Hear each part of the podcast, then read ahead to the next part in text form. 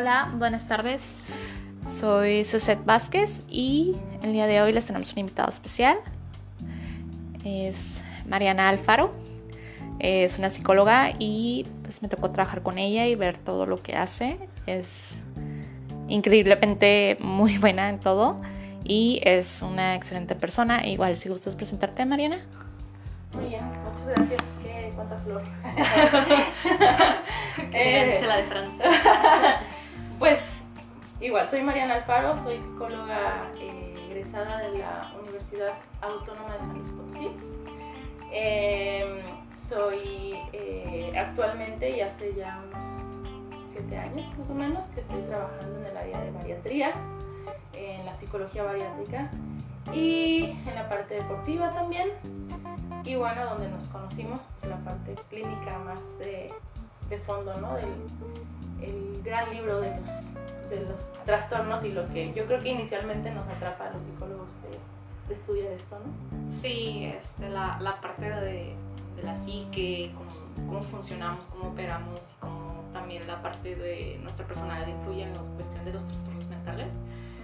Eh, desde tu perspectiva, ¿cómo, ¿qué es lo que tú consideras que un estudiante de psicología debería salir con, con ciertas cosas? ¿O eh, qué consejo te hubiera gustado a ti que te hubieran dado? Como estudiante, Como estudiante, ajá. híjole, de entrada creo que, bueno, no sé si sea consejo, pero sí el conocimiento de, de, la, de todo lo que involucra el ser psicólogo, pero no, no en la cuestión de la práctica, sino en, en el detrás de, por ejemplo, tener un consultorio, por ejemplo, el estar en regla, por ejemplo, que hacia dónde te tienes que dirigir para poder tener eh, las acreditaciones que tienes que tener, ¿no? Es decir, que no nada más es terminar, te dan tu título, tu cédula y ya ejerces, ¿no? O sea, hay un montón de cosas que se tienen que hacer previas a eso. Claro que podrías elegir no hacerlas, pero para poder funcionar en regla es bien, bien importante, ¿no? Y, en esta otra parte, por ejemplo, administrativa, de lo que involucra, eh, y a lo mejor me voy a meter en otros rollos, pero para mí hubiera sido muy relevante que alguien me lo explicara, lo que involucra ser un profesional eh, que trabaja por honorarios, por ejemplo, ¿no? En, en cuestión de cómo, cómo eres una persona profesional que está siendo responsable con impuestos, por ejemplo, y al mismo tiempo responsable con la integridad de tus pacientes y poderlo combinar todo eso para ser lo más ético posible. Ajá, Toda la multifactorialidad. ¿no? Sí, Y esta parte que, que mencionas como de con quién acudo, con quién no acudo, a dónde voy, con quién no voy, eh, pues también se me hace muy importante porque luego de repente pues pues, seguimos el consejo al amigo, a la amiga y pues ahí andamos, no llega Cofepris y, y y nos, valió. nos cierra todo. y valió el Y trabajo. valió, ajá, Sí. valió todo tu esfuerzo, todo tu trabajo, Ajá. todo lo que ya llevaste. Claro, sí. Y por otro lado, yo creo que el consejo em, como estudiante que va a egresar o que iba a egresar en algún punto, yo pienso el no dejarte de sorprender por la profesión, o sea, no, no creer que ya con lo que tienes conocido o aprendido de la licenciatura va a ser suficiente y a su vez ir marcando o trazando un camino, ¿sabes? Como definir qué es lo que te está gustando y hacia dónde te vas a dirigir, porque de repente como psicólogos, y lo vemos bien seguido, no sé, en, en, publicaciones o publicidad de psicólogos, ¿no? Que trabajan con casi todo el manual de diagnóstico, eh, y la verdad es que no, o sea, tenemos que especializarnos en algo y agarrar un camino particular, porque no somos todólogos. Entonces, yo en, mi- en mis primeros años de práctica, yo me abrumaba pensando en que, ok, ¿qué voy a hacer ¿no? con ciertos pacientes que solían llegar y yo creía que podía y al final no podía, ¿no? Pero era porque no había un conocimiento de, no más bien no un conocimiento, sino una claridad respecto a si puedo con esto o si conozco qué hacer con esto o decido mejor mandar al paciente hacia otro lado también, obviamente por respeto al tiempo y al, y a la aportación y a todo lo que el paciente está dando. Esta parte del código ético, ¿no? Porque también hay una parte en el código ético del psicólogo donde habla sobre que si no puedes con, con el paciente, pues lo correcto es derivarlo. Claro. Entonces muchos por no hacerlo, por no canalizar y pues por seguir teniendo ese ingreso, Sí. ya sea para el consultorio, para los gastos que tiene, no lo hacen. Ujú. Entonces ahí ya, ya irrumpe la, el código ético. Sí, sí.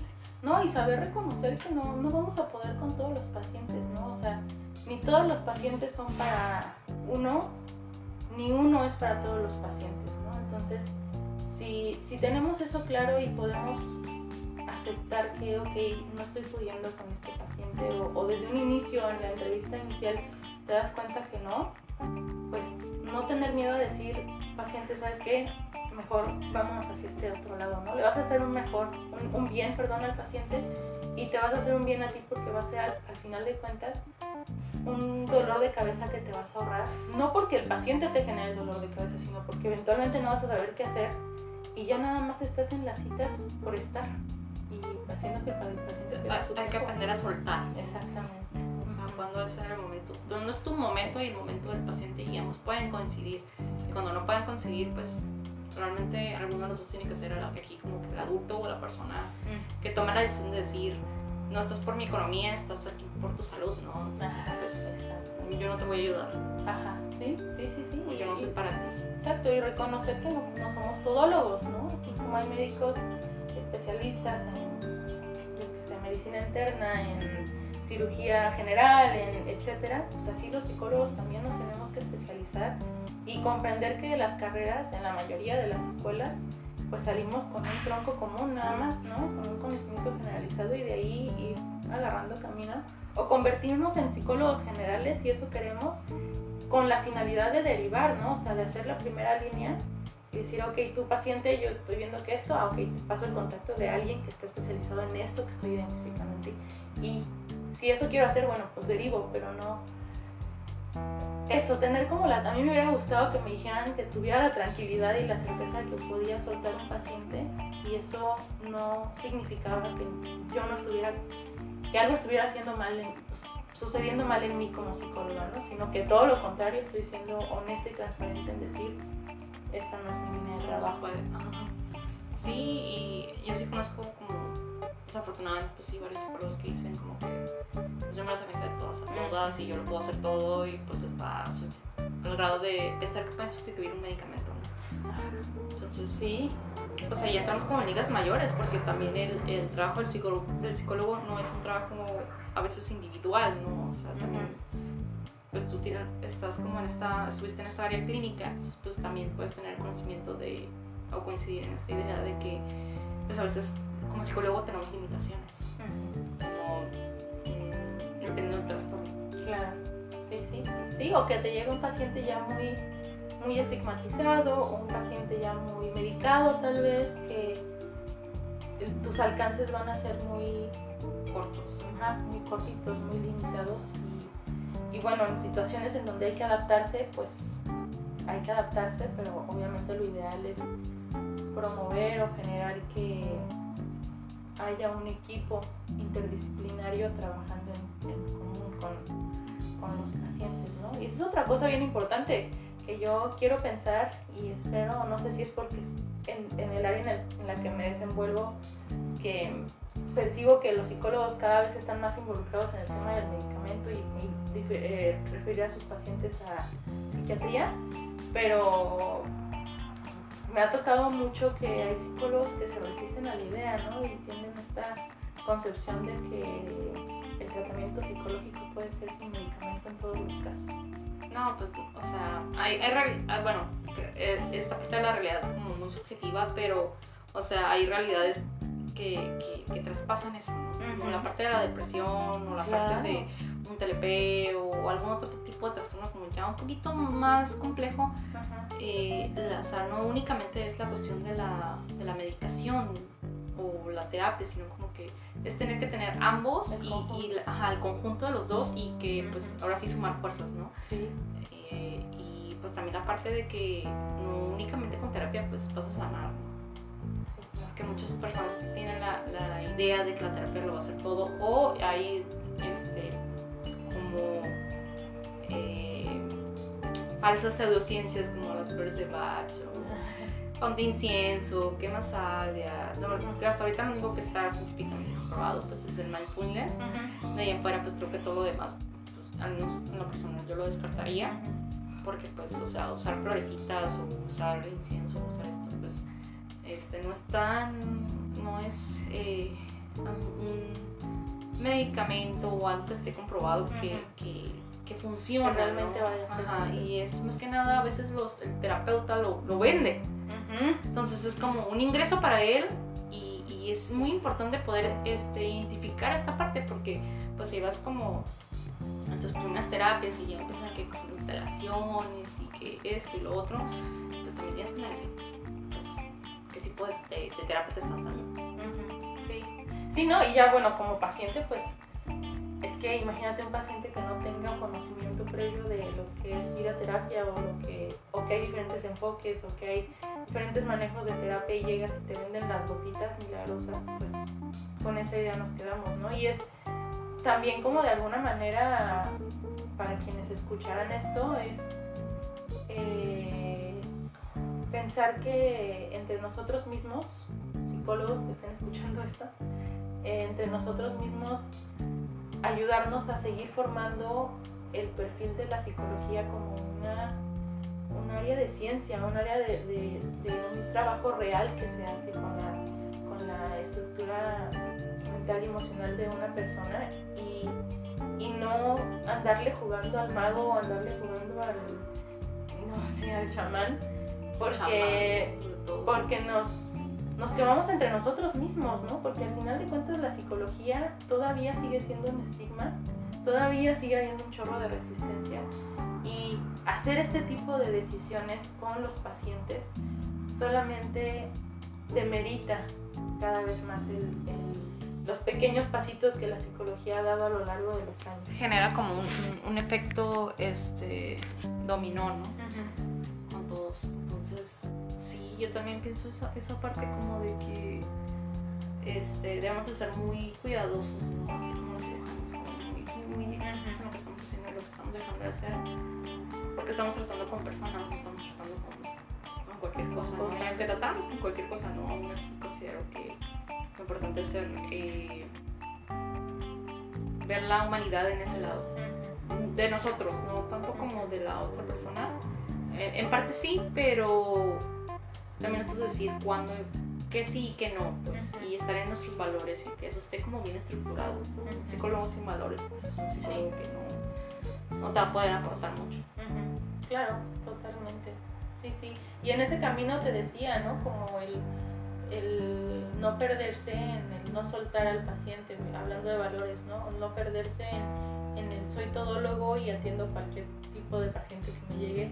Eh, que yo entiendo que a lo mejor al principio cuando estás formando tu agenda y cuando te estás eh, aclientando, por así decirlo, pues, creemos que ese podría ser el camino, pero alguien bien eh, preparado, alguien que está estudiando, alguien que se está actualizando, alguien que tiene un camino definido, será mucho más probable que, que tenga una cuestión de, de agenda eh, más sustentable, una agenda más constante que alguien que anda haciéndole de todo y que al final no concreta los tratamientos. Sí, de hecho, este, o sea, a mí me pasó eso, ¿no? Como que tenía mucha teoría, un chorro de teoría, y este, ahí donde nos conocimos, pues me di cuenta que era más que teoría. Entonces digo, wow, sea, esto es un libro humano. Ahora, ¿por dónde empiezo? Entonces, pues eh, era muy chistoso, ¿no? Porque incluso a veces había personas que como que ya se sabían las preguntas de memoria, se las memorizaban, ¿no? O sea, y era como de, ok. Y ya con cualquier otra pregunta que le hicieras como fuera del, este, ¿cómo podría decirlo? Como eh, guion, Ajá, ya se le sabía todo, sí. todo lo que traía. Entonces, pues ya dices tú como, no, pues esta persona no está bien, hay que hacer algo, ayuda. Entonces, eh, como que esa parte se me hacía como bien interesante. Entonces, también el, el poder eh, tener contacto con otras personas y no sentirte tú solo guiado en este, en este libro, ahora así como un libro vivo, sino como acompañado. Yo creo que esa es una parte muy importante también como estudiante, el no sentirte eh, como abandonado, porque al final de Ah, cuentas claro. estás aprendiendo. Entonces, ¿de quién vas a aprender? Pues obviamente pues de las personas que estén arriba, ¿no? Y también pues, los que están arriba, pues eh, es los valores que tienen para poder enseñarle a los demás. claro. Y fíjate que eso es algo también significativo, ¿eh? que, que tal vez yo como estudiante, estudiante hubiera agradecido saber en aquel momento el dejarme llevar por más tiempo por algún asesor este, que tuve mi asesor en algún momento, ¿no? Pero, pero creo que no que nunca sea suficiente tener algún asesor, alguien que te esté guiando el caso, pero, pero siempre es bueno tener otra perspectiva, porque uno como psicólogo después de tantos años de práctica te puedes enciclar, ¿no? En, en empezar a decir las mismas cosas, en empezar a tratar de lo mismo, en empezar a hablar los mismos temas con diferentes pacientes porque ya estás ciclado en, en cómo estás manejando tu terapia. Y hay una estructura, ¿no? Y, y este, salir de ese bucle está bien difícil. Sí. Entonces, eh, pues también es eh, no, no, quedarnos con la información que ya sabemos, sino también este, ponernos a estudiar, a leer y, y aprender, ¿no? O sea, francamente, yo cuando llegué a, a la institución esta, yo dije, pues, pues yo le sé de todo, ¿no? Vamos a ver. Entonces, pero no, ahí fue como que me di cuenta que no, que no sabía todo y que lo que yo sabía, a pesar de ser un estudiante sobresaliente, no era suficiente. Entonces yo digo, como de ser un estudiante sobresaliente a mis compañeros, pues puedo decir como que imagínate, o sea, si yo me sentí de esta forma, ¿cómo se hubieran sentido ellos al toparse con esta realidad eh, ya laboral, ¿no? Porque pues yo te conocí a ti en un ámbito de que tú ya estás laborando ahí y también a otros compañeros y, y wow, o sea, o sea, lo primero que pensé fue, no sé cuánto pagan aquí, pero yo quiero estar aquí. o sea, por el hecho de, de, que voy a aprender un chorro, porque hay de todo. Sí, totalmente.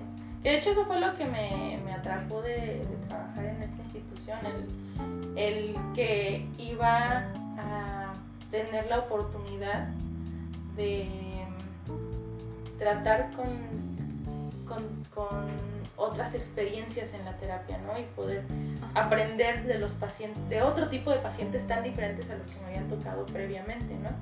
Eh, y obviamente eso compensa cualquier cosa en algún punto, porque también llega a ser mucha responsabilidad. Y es justo lo que te decía, es que abarcarlo todo, por ejemplo en este tipo de instituciones donde llegan todo tipo de pacientes, o tenerlo que abarcar todo es una cosa bien compleja, ¿no? Y, y sí poder decidir, ok, híjole, sí está, sí está bien, pero resulta demasiado eh, tanto diagnóstico, tanto tratamiento tan diferente para los recursos que hay, ¿no? Que pues en, instituciones públicas los recursos son bien limitados. Súper limitados y la cuestión de los medicamentos también, ¿no? O sea, eh, pues también ah, yo en ese lapso yo estuve con un eh, congreso curricular sobre tanatología, también hablamos sobre la parte de los medicamentos que decían que había medicamentos que, que, no, que ya no estaban como, este, como habitualmente, no con la regularidad que los podías encontrar antes. Ajá. Y por ejemplo, litio ahorita, para las personas que, que pasan por este tipo de trastornos de bipolaridad, o, o TLP, o sea, Sí. está litio. Ajá. O sea, entonces es como, ¿Y qué haces, no? ¿y qué haces? Ajá. O sea, tienes que hacer una, un cóctel Ajá. ahí para que medio pegue. Ajá. Pero es como arriesgarte y, y, pues ahora sí como que es pues, esta chamba de los psiquiatras, ¿no? Ajá. Pero pues, o sea, yo digo como que mis respetos, pero pues aún así sí se ve como la, la dificultad en este grado, ¿no? Sí, sí, sí, claro, sí, son, son, este, pues es un tipo de manejo de pacientes muy distinto, eso es otra cosa, ¿no? También, o sea, ahora que lo pienso, muy distinto el, el manejo de pacientes en la privada que en la, que en, que en la institución pública. Yo que he tenido la oportunidad de trabajar en ambas áreas, es un mundo de diferencia entre una cosa y la otra, ¿no? Y, y esta es otra cosa que se me ocurre que también es importante que las personas que están recién egresadas eh, tengan en cuenta, ¿no? Es el cuidado. Hablamos muchísimo de que sí que el paciente, que hay que darle prioridad y que no que el tiempo del paciente y etcétera, etcétera, pero también es una cuestión personal, por ejemplo, en el cuidado propio de eh, si estoy en un lugar seguro, de cómo agendo, cómo acomodo mi agenda para, por ejemplo, si tengo pacientes de primera vez que no conozco, me aseguro que sea en un horario en el que haya más personas, que si la ubicación del consultorio para que pueda salir rápido, que, o sea, son un montón de cosas que, que yo personalmente fui aprendiendo sobre la marcha, que no me lo dijeron en la escuela y que, y que es bien importante, ¿no? Eh, porque de pronto nos podemos, me ha tocado y conozco ciertos psicólogos que consultan en sus casas, por ejemplo. Ay, esa es otra, ¿no? Como que dices, o sea, te pones un chorro en riesgo porque les estás dando tu ubicación, estás casi 24-7. Sí. Entonces, eh, pues esta información también es muy importante porque, o sea, yo conozco gente que, que es su paciente de primera vez y no sabe ni siquiera cómo, qué, qué va a traer puesto. O sea, esa persona, Ajá. el psicólogo. Entonces es como de, bueno, yo en lo personal, yo sí digo, como que debo de traer algo que me haga sentir segura. Si yo no me siento segura, Claro. este, no, si no me siento con que sea. Y también es esta parte en la cual, eh, como mencionamos desde un principio, retomándolo, o sea, de, de también de decir tú cuándo puedes y cuándo no puedes. Y pues, o sea, nos va a tocar pacientes de todo tipo. O sea, eso también hay que visibilizarlo. O sea, no, no puede que nos lleguen por una cosa y que al Ah, final de cuentas el núcleo sea otro. Sí, totalmente. Entonces, lo importante es como que tú como terapeuta te sientes seguro y que tengas un espacio donde digas, pues este paciente es nuevo, como mencionas, y, y pues al menos donde lo voy a citar o el horario que le voy a ofrecer Ujú. va a ser este. Pero mucha gente dice como, no, no, no, es que, pues, o sea, se quedan con la idea de que el cliente tiene la razón, pero pues, bueno, en, en psicología así funciona. Aquí es al revés, el cliente no tiene la razón, ¿no? Ay, bueno, un mal chiste. Yo, no sé, estoy aprendiendo. Sí, sí. No, pero es que estás en lo, en lo cierto. O sea, a veces, incluso por no perder la consulta, se acomoda uno al horario y desde el inicio es bien importante, tanto para el psicólogo como para el paciente, poder marcar una línea de estructura, ¿no? A ver, estos son los horarios que, y si no te acomodas, bueno, pues Lo siento. pues sí, no, no, no se va a poder, ¿no? Porque desde ese punto también estás ya evaluando la disponibilidad del paciente, estás ya evaluando la, la, la, probable tendencia a pegarse a un tratamiento, ¿no? Si, si empezamos, no que seamos muy estrictos o que seamos muy cuadrados herméticos, claro, ceder es bueno también y negociar, pero, pero habrá ciertas cosas que no son negociables, ¿no? Eh, al menos en mi caso, no es negociable, por ejemplo, ver un paciente de primera vez un domingo, o no es negociable ver este, que algún paciente venga en algún estado inconveniente, ¿no? O sea, ciertas, o no es para nada negociable, por supuesto, este, que los pacientes tengan eh, acceso a mi información personal, ¿no? Tener un teléfono diferente para una cosa y para la otra.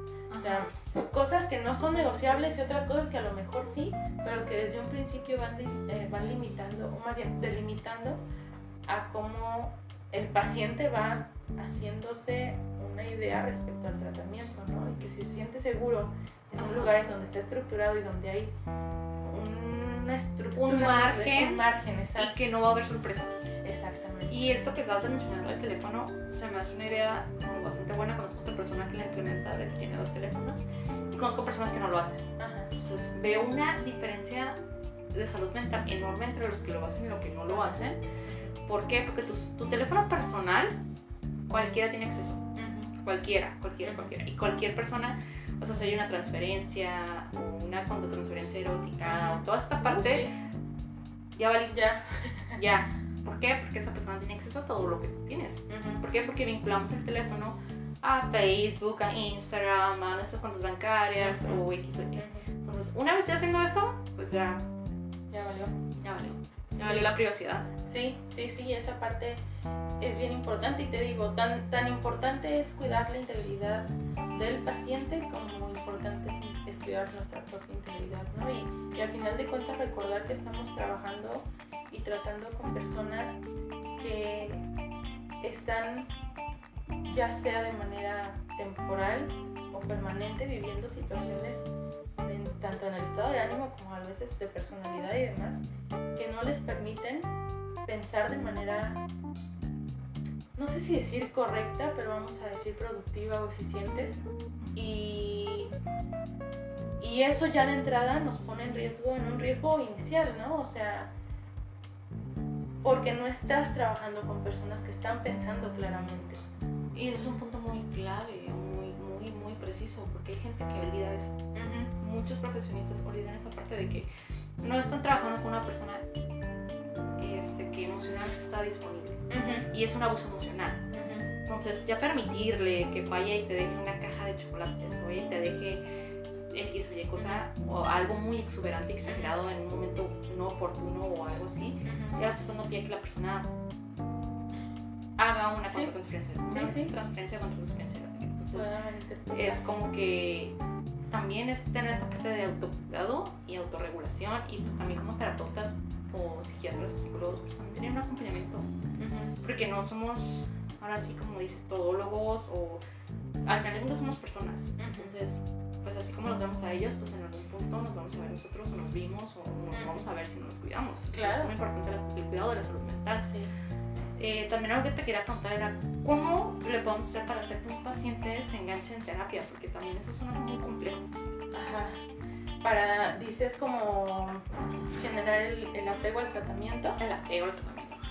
Híjole, personalmente y lo que a mí me funciona, de entrada lo que dije hace rato, ¿no? O sea, tener una, una estructura de cómo se va a dar el tratamiento, ¿no? O sea, ver desde un inicio, por ejemplo, cuando yo agendo la primera vez, yo tengo una imagen ya prediseñada que yo hice donde vienen ciertas reglas, ¿no? Antes del contrato y antes de todo, agendo y yo normalmente las pues se agenda por teléfono, ¿no? Y yo la agenda la al hacer la agenda mando esta imagen, ¿no? Eh, que vienen ciertas reglas respecto a tiempos de espera, tolerancia, ¿no? Si vas a tomar cita en línea, pues asegúrate que esté en un lugar particular, ciertas cosas que van marcando una pauta, una estructura.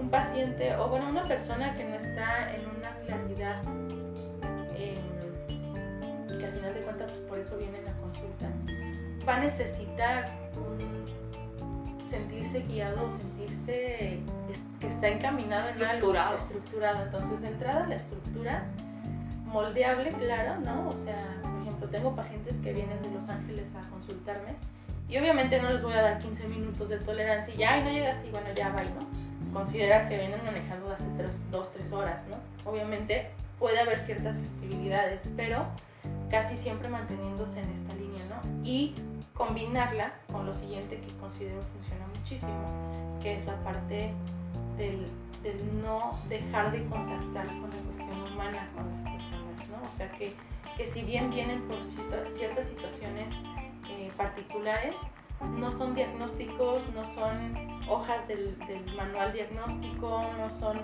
trastornos, ¿no? Al final de cuentas son personas que están en ese momento padeciendo algo y en medida de que tú te muestres con el paciente acompañando y Guiarlo. guiando, estructurando, creo que es mucho más sencillo que el paciente se deje llevar más, Eh, y obviamente, pues es un conjunto de cosas, ¿no? También cómo te desenvuelves, el- el- la proyección que tú das con el paciente, te- que te muestres tranquilo, relajado. Yo, por ejemplo, solo, claro, dependiendo de las situaciones, ¿no? Pero tiendo a ser bromista, tiendo a jugar un poquito eh, con las situaciones para un tanto bajar la tensión, otro tanto eh, validar lo que el paciente está sintiendo y acompañando a, a empezar a pensar que, que lo que sea que está sintiendo es manejable. Y eso al final de la primera consulta es clave. Tienes que darle al paciente la sensación de que por lo que sea que vino aquí, va a ser algo que vas a, claro, siempre y cuando tengas las habilidades para hacerlo, ¿no? pero va a ser algo que en conjunto van a buscar la manera de mejorar. Y esta parte de... ¿Te ha tocado ser confrontativa? Sí, en algunas ocasiones, y fíjate que antes más. Ahora ya no lo encuentro tan necesario, como que ha ido cambiando mi forma de, de, De moldear la terapia. de, ajá, de ir llevando la terapia. Te digo, ahora bromeo un poco más, ahora, claro, siempre dependiendo del paciente. Y la parte de la confrontación también dependerá de, de- de cómo está el paciente y de qué tan listo está el paciente para recibir eso. Pero sí, sí lo he tenido que hacer en algunas ocasiones cuando, cuando ha sido eh, necesario, aunque ahora ya no es una práctica que haga tan, tan común. Fíjate, ahora que lo preguntas, así ya no lo hago. Ya no confrontas Ajá. Ajá, sí, ya no, lo he dejado de hacer porque encuentro que de pronto otras estrategias pueden funcionar mejor. Ok, retomando ya y, y para cerrar, porque ya sé que andas bien ocupada y andas a la carrera, este, un último mensaje que te gustaría mandar, eh, que te gustaría como que fuera algo que se nos quedara como grabados, por ejemplo a mí, que soy como ya casi egresada de la carrera, Híjole. no me digas trabajar en terapia. no, no quiero escuchar eso. No, no, no. Yo creo que darse la oportunidad de conocerse como terapeutas, eh, porque al final también es un trabajo personal que se hace, ¿no? Que, se va eh, logrando conforme la marcha y la oportunidad de moldearse en el camino, ¿no? Que si, empezamos haciendo algo o, formando nuestro estilo de terapia de alguna manera, no nos quedemos enfrascados en eso y busquemos estudiar, actualizarnos y rodearnos de personas que estén en el mismo rollo, ¿no? O sea, que estén yendo hacia el mismo lado con la finalidad de seguir aprendiendo, claro, de conocer otros puntos de vista, de, de saber qué otras cosas puedes incluir tal vez en tu estilo que puedan funcionar. Y como, dice, como dije al principio, darse la oportunidad de conocerse cómo son como terapeutas, no, no copiar, porque al final de cuentas también tu, tu estilo personal que le aplicas a la terapia tiene mucho que ver con el, con el enganche para el paciente. ¿no? Entonces, si eres transparente, si eres natural y estás fluyendo, como tú eres con el paciente, te da la oportunidad de que incluso, eh, no sé, que no se sienta como. Trabajo, sobre todo eso. Muchas gracias Mariana por tu tiempo y por darme un espacio, bueno, darnos un espacio aquí para poder escuchar y, y aprender de otros terapeutas, no solamente así como otra vez estu- estuve como un docente y también así como que dijo, no, pues la salud mental es muy importante, ¿no? Entonces, pues te agradezco mucho tu tiempo, tu espacio y, y, pues que nos hayas recibido en tu consultorio. Está muy bonito. Este, y espero este, que volvamos a tener volver a coincidir, coincidir porque ya sé Claro. que estás bien ocupada, pero pues que vayamos por algo casi. Sí, sí, claro, no, pues gracias por, por la confianza y por invitarme y, y sí que ojalá se convierta esto en un, en un espacio para seguir platicando de otros temas, ¿no? Porque es, Sí. es muy extenso y obviamente pues, no. No no mucho alcanza. tiempo. ya sé. Pero muchas gracias por tomar tu tiempo y pues por recibirme. No, Igual, este, nos vemos en el siguiente episodio. Espero que les haya gustado mucho este. Y pues soy Susette Vázquez, nos vemos después.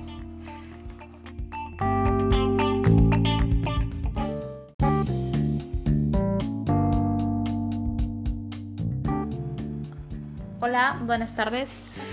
Soy Susette Vázquez y el día de hoy les tenemos un invitado especial. Es Mariana Alfaro. Es una psicóloga y pues me tocó trabajar con ella y ver todo lo que hace. Es increíblemente muy buena en todo y es una excelente persona. Igual si gustas presentarte, Mariana. Muy bien, muchas gracias. Qué cuánta flor. Eh, la de Francia. Pues igual, soy Mariana Alfaro, soy psicóloga eh, egresada de la Universidad Autónoma de San Luis Potosí. Eh, soy eh, actualmente y hace ya unos siete años más o menos que estoy trabajando en el área de bariatría, en la psicología bariátrica y en la parte deportiva también. Y bueno, donde nos conocimos, pues, la parte clínica más de, de fondo, ¿no? Del, el gran libro de los, de los trastornos y lo que yo creo que inicialmente nos atrapa a los psicólogos de, de estudiar esto, ¿no? Sí, este, la, la parte de, de la psique, cómo, cómo funcionamos, cómo operamos y cómo también la parte de nuestra personalidad influye en la cuestión de los trastornos mentales. Eh, desde tu perspectiva, ¿cómo, ¿qué es lo que tú consideras que un estudiante de psicología debería salir con, con ciertas cosas? ¿O eh, qué consejo te hubiera gustado a ti que te hubieran dado. Como estudiante, como estudiante. Ajá. híjole, de entrada creo que, bueno, no sé si sea consejo, pero sí el conocimiento de, de, la, de todo lo que involucra el ser psicólogo, pero no, no en la cuestión de la práctica, sino en, en el detrás de, por ejemplo, tener un consultorio, por ejemplo, el estar en regla, por ejemplo, que hacia dónde te tienes que dirigir para poder tener eh, las acreditaciones que tienes que tener, ¿no? Es decir, que no nada más es terminar, te dan tu título, tu cédula y ya ejerces, ¿no? O sea, hay un montón de cosas que se tienen que hacer previas a eso.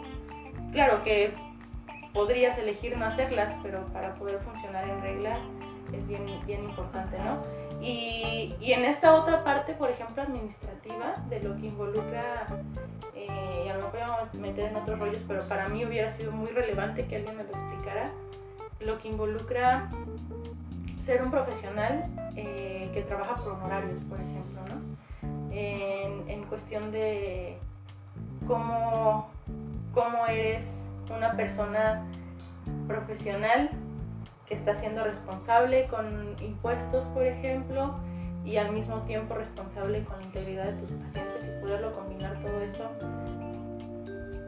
para ser lo más ético posible. Ajá, Toda la multifactorialidad. ¿no? Sí, Y esta parte que, que mencionas como de con quién acudo, con quién no acudo, a dónde voy, con quién no voy, eh, pues también se me hace muy importante porque luego de repente pues, pues, seguimos el consejo al amigo, a la amiga y pues ahí andamos, no llega Cofepris y, y y nos, valió. nos cierra todo. y valió el Y trabajo. valió, ajá, Sí. valió todo tu esfuerzo, todo tu trabajo, Ajá. todo lo que ya llevaste. Claro, sí. Y por otro lado, yo creo que el consejo em, como estudiante que va a egresar o que iba a egresar en algún punto, yo pienso el no dejarte de sorprender por la profesión, o sea, no, no creer que ya con lo que tienes conocido o aprendido de la licenciatura va a ser suficiente y a su vez ir marcando o trazando un camino, ¿sabes? Como definir qué es lo que te está gustando y hacia dónde te vas a dirigir, porque de repente como psicólogos, y lo vemos bien seguido, no sé, en, publicaciones o publicidad de psicólogos, ¿no? Que trabajan con casi todo el manual de diagnóstico, eh, y la verdad es que no, o sea, tenemos que especializarnos en algo y agarrar un camino particular, porque no somos todólogos. Entonces, yo en, mi- en mis primeros años de práctica, yo me abrumaba pensando en que, ok, ¿qué voy a hacer ¿no? con ciertos pacientes que solían llegar y yo creía que podía y al final no podía, ¿no? Pero era porque no había un conocimiento de, no más bien no un conocimiento, sino una claridad respecto a si puedo con esto o si conozco qué hacer con esto o decido mejor mandar al paciente hacia otro lado también, obviamente por respeto al tiempo y, al, y al- a la aportación y a todo lo que el paciente está dando. Esta parte del código ético, ¿no? Porque también hay una parte en el código ético del psicólogo donde habla sobre que si no puedes con, con el paciente, pues lo correcto es derivarlo. Claro. Entonces muchos por no hacerlo, por no canalizar y pues por seguir teniendo ese ingreso, Sí. ya sea para el consultorio, para los gastos que tiene, no lo hace. Entonces ahí ya, ya irrumpe la, el código ético. Sí, sí. No, y saber reconocer que no, no vamos a poder con todos los pacientes, ¿no? O sea, ni todos los pacientes son para uno, ni uno es para todos los pacientes, ¿no? Entonces, si, si tenemos eso claro y podemos aceptar que, ok, no estoy pudiendo con este paciente, o, desde un inicio, en la entrevista inicial, te das cuenta que no, pues no tener miedo a decir, paciente, ¿sabes qué? Mejor vámonos hacia este otro lado, ¿no? Le vas a hacer un mejor, un bien, perdón, al paciente y te vas a hacer un bien a ti porque va a ser al, al final de cuentas un dolor de cabeza que te vas a ahorrar. No porque el paciente te genere el dolor de cabeza, sino porque eventualmente no vas a saber qué hacer y ya nada más estás en las citas por estar y que para el paciente Hay, hay que aprender a soltar. Exactamente. O sea, cuando es el momento, cuando es tu momento y el momento del paciente y ambos pueden coincidir. Y cuando no pueden coincidir, pues realmente alguno de los dos tiene que ser aquí como que el adulto o la persona Mm. que toma la decisión de decir, no estás por mi economía, estás aquí por tu salud, ¿no? Entonces, Ajá, pues yo no te voy a ayudar, Ajá, sí, sí, sí, sí. o yo no Y- soy para ti. Exacto, y reconocer que no, no somos todólogos, ¿no? Aquí como hay médicos especialistas en, medicina interna, en cirugía general, en etcétera, pues así los psicólogos también nos tenemos que especializar y comprender que las carreras en la mayoría de las escuelas pues salimos con un tronco común nada más, ¿no? Con un conocimiento generalizado y de ahí ir agarrando camino o convertirnos en psicólogos generales si eso queremos con la finalidad de derivar, ¿no? O sea, de hacer la primera línea decir, ok, tu paciente, yo estoy viendo que esto, ah, ok, te paso el contacto de alguien que esté especializado en esto que estoy identificando en ti. Y si eso quiero hacer, bueno, pues derivo, pero no... Eso, tener como la... A mí me hubiera gustado que me dijeran que tuviera la tranquilidad y la certeza que podía soltar un paciente y eso no significaba que yo no estuviera... que algo estuviera haciendo mal, en, pues, sucediendo mal en mí como psicóloga, ¿no? Sino que todo lo contrario, estoy siendo honesta y transparente en decir, esta no es mi línea de trabajo. puede. Ajá. Sí, y yo sí conozco como, desafortunadamente, pues sí, varios psicólogos que dicen como que pues yo me las aventé todas a todas y yo lo puedo hacer todo y pues está al grado de pensar que pueden sustituir un medicamento, ¿no?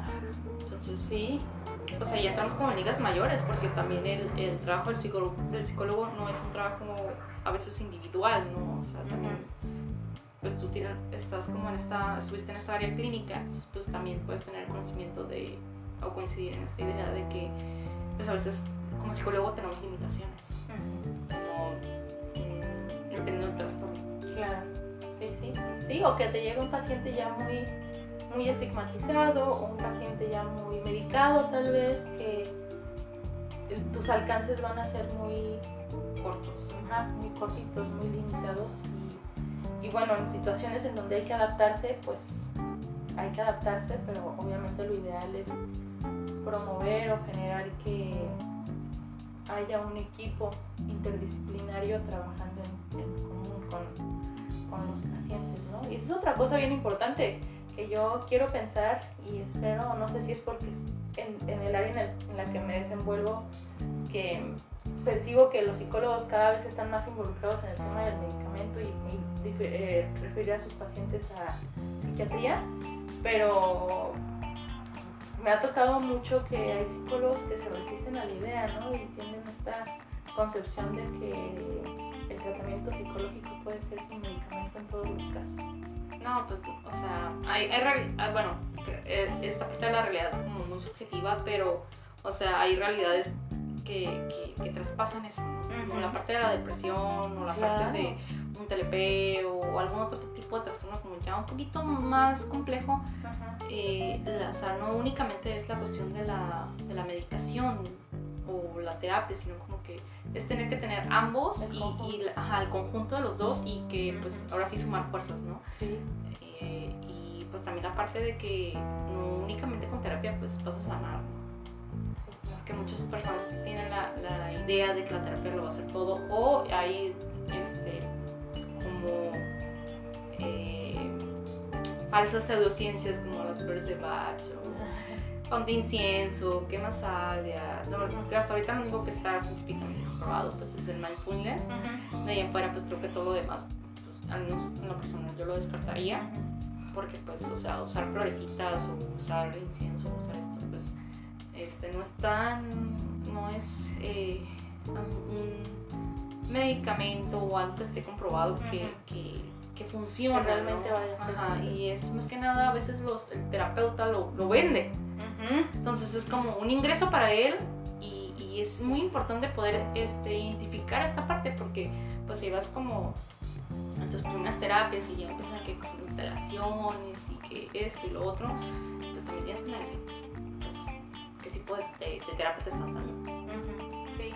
sí, ¿no? Y ya bueno, como paciente, pues es imagínate un paciente que no tenga conocimiento previo de lo que es ir a terapia o, lo que, o que hay diferentes enfoques o que hay diferentes manejos de terapia y llegas y te venden las gotitas milagrosas, pues con esa idea nos quedamos, ¿no? Y es también como de alguna manera, para quienes escucharan esto, es eh, pensar que entre nosotros mismos, psicólogos que estén escuchando esto, eh, entre nosotros mismos ayudarnos a seguir formando el perfil de la psicología como una un área de ciencia, un área de, de- de un trabajo real que se hace con la, con la estructura mental y emocional de una persona. Y, y no andarle jugando al mago o andarle jugando al, no sé, al chamán, porque, Chamán, porque nos, nos quemamos entre nosotros mismos, ¿no? Porque al final de cuentas la psicología todavía sigue siendo un estigma,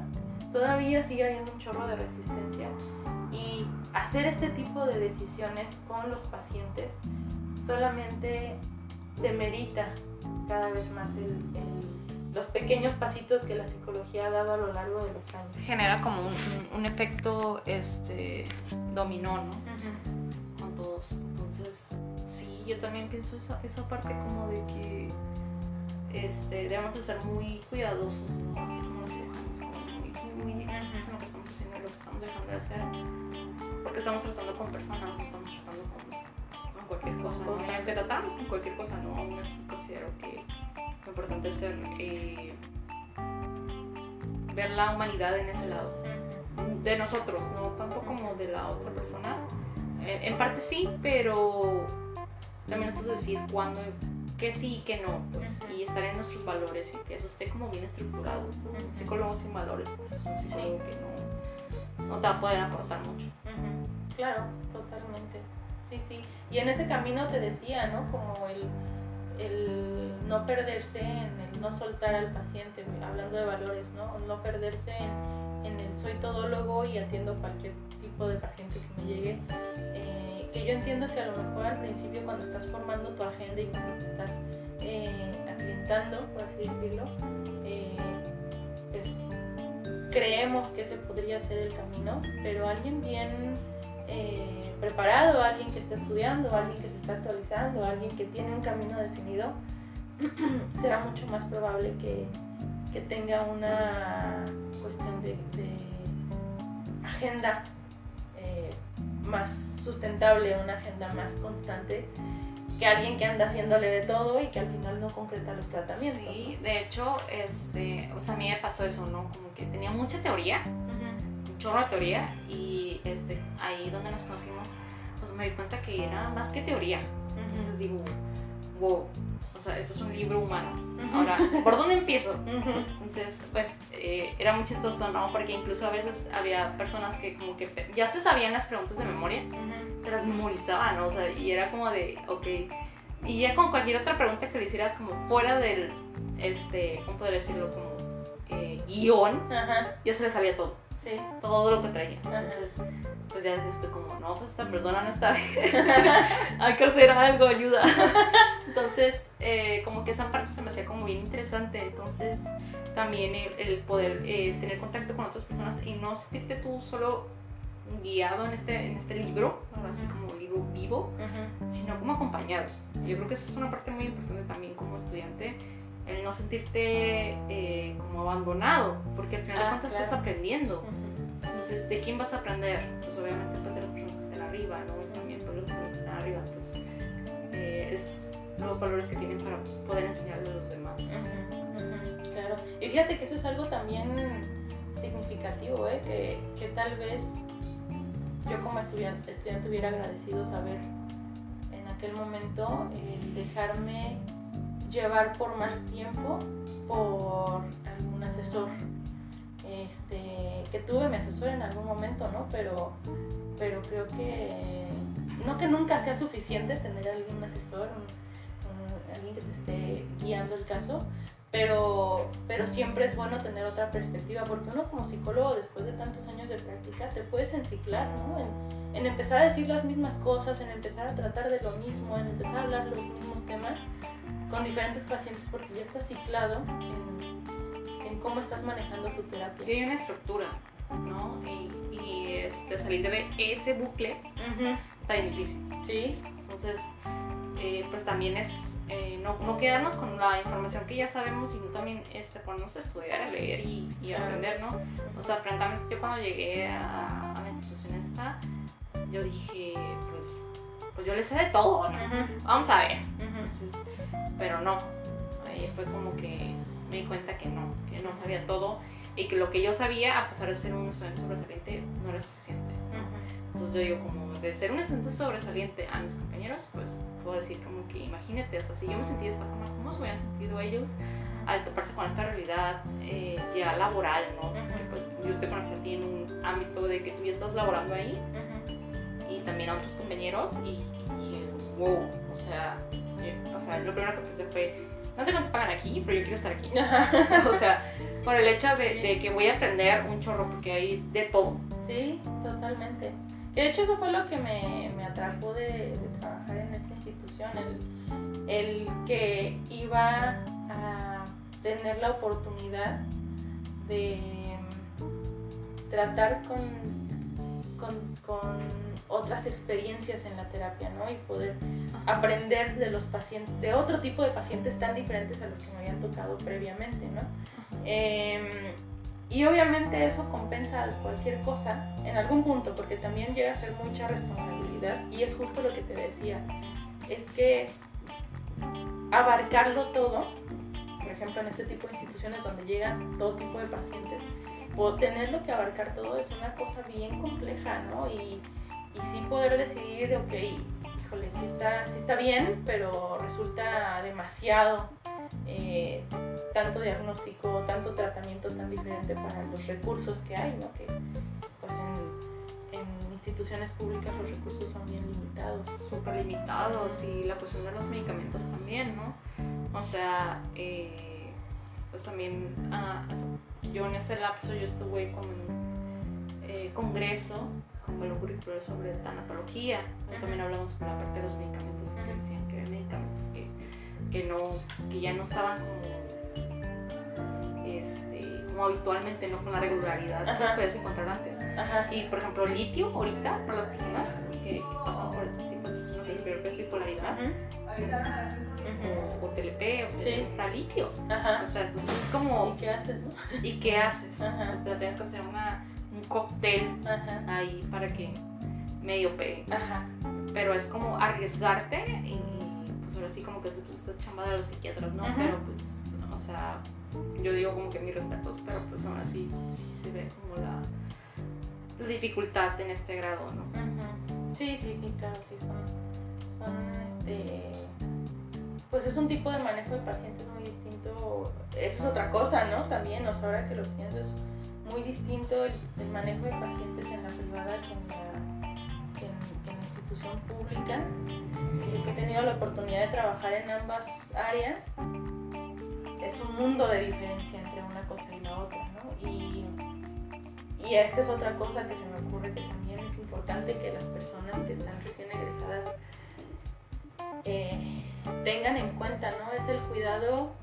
Hablamos muchísimo de que sí que el paciente, que hay que darle prioridad y que no que el tiempo del paciente y etcétera, etcétera, pero también es una cuestión personal, por ejemplo, en el cuidado propio de em, si estoy en un lugar seguro, de cómo agendo, cómo acomodo mi agenda para, por ejemplo, si tengo pacientes de primera vez que no conozco, me aseguro que sea en un horario en el que haya más personas, que si la ubicación del consultorio para que pueda salir rápido, que, o sea, son un montón de cosas que, que yo personalmente fui aprendiendo sobre la marcha, que no me lo dijeron en la escuela y que, y que es bien importante, ¿no? Eh, porque de pronto nos podemos, me ha tocado y conozco ciertos psicólogos que consultan en sus casas, por ejemplo. Ay, esa es otra, ¿no? Sí. Como que dices, o sea, te pones un chorro en riesgo porque Sí. les estás dando tu ubicación, estás casi 24-7. Sí, Entonces, eh, pues esta información también es muy importante porque, o sea, yo conozco gente que, que es su paciente de primera vez y no sabe ni siquiera cómo, qué, qué va a traer puesto. O sea, esa persona, ajá, el psicólogo. Entonces es como de, bueno, yo en lo personal yo sí digo como que debo de traer algo que me haga sentir segura. Si yo no me siento segura, claro. este, no, si no me siento con confianza Y también es esta parte en la cual, eh, como mencionamos desde un principio, retomándolo, o sea, de, también de decir cuándo puedes y cuándo no puedes. Y pues, o sea, nos va a tocar pacientes de todo tipo. O sea, eso también hay que visibilizarlo. O sea, no, no- puede que nos lleguen por una cosa y que al final de cuentas el núcleo sea otro. Sí, totalmente. Entonces, lo importante es como que tú como terapeuta te sientas seguro y que tengas un espacio donde digas, pues este paciente es nuevo, mencionas, y y pues al menos donde lo voy a citar o el horario que le voy a ofrecer va a ser este. Pero mucha gente dice como, no, no, no, es que, pues, o sea, se quedan con la idea de que el cliente tiene la razón, pero pues, bueno, en, en, psicología así funciona. Aquí es al revés, el cliente no tiene la razón, ¿no? Ay, bueno, un buen chiste. Yo, yo, no sé, estoy aprendiendo. Sí, sí. No, pero es que estás en lo, en lo cierto, o sea, a veces incluso por no perder la consulta, se acomoda uno al horario y desde el inicio es bien importante, tanto para el psicólogo como para el paciente, poder marcar una línea de estructura, ¿no? A ver, estos son los horarios que, y si no te acomodas, bueno, pues lo siento. Pues sí, no, no, no se va a poder, ¿no? Porque desde ese punto también estás ya evaluando la disponibilidad del paciente, estás ya evaluando la, la, la, la probable tendencia a pegarse a un tratamiento, ¿no? Si, si empezamos, no que seamos muy estrictos o que seamos muy cuadrados o herméticos, claro, ceder es bueno también y negociar, pero, pero habrá ciertas cosas que no son negociables, ¿no? Eh, al menos en mi caso, no es negociable, por ejemplo, ver a un paciente de primera vez un domingo, o no es negociable ver este, que algún paciente venga en algún estado inconveniente, ¿no? O sea, ciertas, o no es para nada negociable, por supuesto, este, que los pacientes tengan eh, acceso a mi información personal, ¿no? Tener un teléfono diferente para una cosa y para la otra. O sea, cosas que no son negociables y otras cosas que a lo mejor sí, pero que desde un principio van, eh, van limitando, o más bien delimitando a cómo el paciente va haciéndose una idea respecto al tratamiento, ¿no? Y que si se siente seguro en un lugar en donde está estructurado y donde hay una estructura, un margen, un margen exacto. y que no va a haber sorpresa. Exactamente. Y esto que acabas de mencionar del teléfono, se me hace una idea como bastante buena. Conozco otra persona que la implementa, que tiene dos teléfonos, y conozco personas que no lo hacen. Ajá. Entonces veo una diferencia de salud mental enorme entre los que lo hacen y los que no lo hacen. ¿Por qué? Porque tu, tu teléfono personal, cualquiera tiene acceso. Cualquiera, cualquiera, cualquiera. Y cualquier persona, o sea, si hay una transferencia, una transferencia erótica, toda esta parte, ya valiste. Ya. Ya. ¿Por qué? Porque esa persona tiene acceso a todo lo que tú tienes. ¿Por qué? Porque vinculamos el teléfono a Facebook, a Instagram, a nuestras cuentas bancarias o X o Y. Entonces, una vez ya haciendo eso, pues ya. Ya valió. Ya valió. Ya valió la privacidad. Sí, sí, sí, esa parte es bien importante y te digo, tan, tan importante es cuidar la integridad del paciente como importante es, cuidar nuestra propia integridad, ¿no? Y, y al final de cuentas recordar que estamos trabajando y tratando con personas que están ya sea de manera temporal o permanente viviendo situaciones tanto en el estado de ánimo como a veces de personalidad y demás que no les permiten pensar de manera no sé si decir correcta pero vamos a decir productiva o eficiente y y eso ya de entrada nos pone en riesgo en un riesgo inicial no o sea porque no estás trabajando con personas que están pensando claramente. Y es un punto muy clave, muy, muy, muy preciso, porque hay gente que olvida eso. Muchos profesionistas olvidan esa parte de que no están trabajando con una persona este, que emocionalmente está disponible. Y es un abuso emocional. Entonces, ya permitirle que vaya y te deje una caja de chocolates o te deje X o Y cosa o algo muy exuberante, exagerado en un momento no oportuno o algo así, ya estás dando pie a que la persona haga una contratransferencia, una sí, sí. transferencia contra transferencia. Entonces, es como que también es tener esta parte de autocuidado y autorregulación y pues también como terapeutas o psiquiatras o psicólogos pues también tener un acompañamiento porque no somos ahora sí como dices todólogos o al final de cuentas somos personas entonces pues así como los vemos a ellos, pues en algún punto nos vamos a ver nosotros o nos vimos o nos vamos a ver si no nos cuidamos. Claro. es muy importante el cuidado de la salud mental. Eh, también algo que te quería preguntar era cómo le podemos hacer para hacer que un paciente se enganche en terapia, porque también eso es muy complejo. Ajá. Para, dices como generar el, el apego al tratamiento. El apego al tratamiento. Híjole, personalmente y lo que a mí me funciona de entrada lo que dije hace rato, ¿no? O sea, tener una una estructura de cómo se va a dar el tratamiento, ¿no? O sea, ver, desde un inicio, por ejemplo, cuando yo agendo la primera vez, yo tengo una imagen ya prediseñada que yo hice, donde vienen ciertas reglas, ¿no? Antes del contrato y antes de todo, agendo y yo normalmente las pues, se agenda por teléfono, ¿no? Y yo la agenda, la, al hacer la agenda mando esta imagen, ¿no? Em, que vienen ciertas reglas respecto a tiempos de espera, tolerancia, ¿no? Si vas a tomar cita en línea, pues asegurarte que esté en un lugar particular, ciertas cosas que van marcando una pauta, una estructura. Un paciente, o bueno, una persona que no está en una claridad, em, que al final de cuentas, pues por eso viene la consulta, va a necesitar sentirse guiado, sentirse que está encaminado en algo estructurado. Entonces, de entrada, la estructura moldeable, claro, ¿no? O sea, por ejemplo, tengo pacientes que vienen de Los Ángeles a consultarme y obviamente no les voy a dar 15 minutos de tolerancia y ya, y no llegas y bueno, ya va, ¿no? Considera que vienen manejando hace 2, 3 horas, ¿no? Obviamente puede haber ciertas flexibilidades, pero casi siempre manteniéndose en esta línea, ¿no? Y combinarla con lo siguiente que considero funciona muchísimo, que es la parte del, no dejar de contactar con la cuestión humana con las personas, ¿no? O sea que, que si bien vienen por ciertas situaciones eh, particulares, no son diagnósticos, no son hojas del, manual diagnóstico, no son trastornos, ¿no? Al final de cuentas son personas que están en ese momento padeciendo algo y en medida de que tú te muestres con el paciente acompañando y guiando, guiando estructurando, creo que es mucho más sencillo que el paciente se deje llevar más, Eh, y obviamente, pues es un conjunto de cosas, ¿no? También cómo te desenvuelves, la proyección que tú das con el paciente, que te muestres tranquilo, relajado. Yo, por ejemplo, solo claro, dependiendo de las situaciones, ¿no? Pero tiendo a ser bromista, tiendo a jugar un poquito eh, con las situaciones para un tanto bajar la tensión, otro tanto eh, validar lo que el paciente está sintiendo y acompañando a, empezar a pensar que, que, lo que sea que está sintiendo es manejable. Y eso al final de la primera consulta es clave. Tienes que darle al paciente la sensación de que por lo que sea que vino aquí, va a ser algo que vas a, claro, siempre y cuando tengas las habilidades para hacerlo, pero va a ser algo que en conjunto van a buscar la manera de mejorar. ¿Y esta parte de, te ha tocado ser confrontativa? Sí, en algunas ocasiones y fíjate que antes más.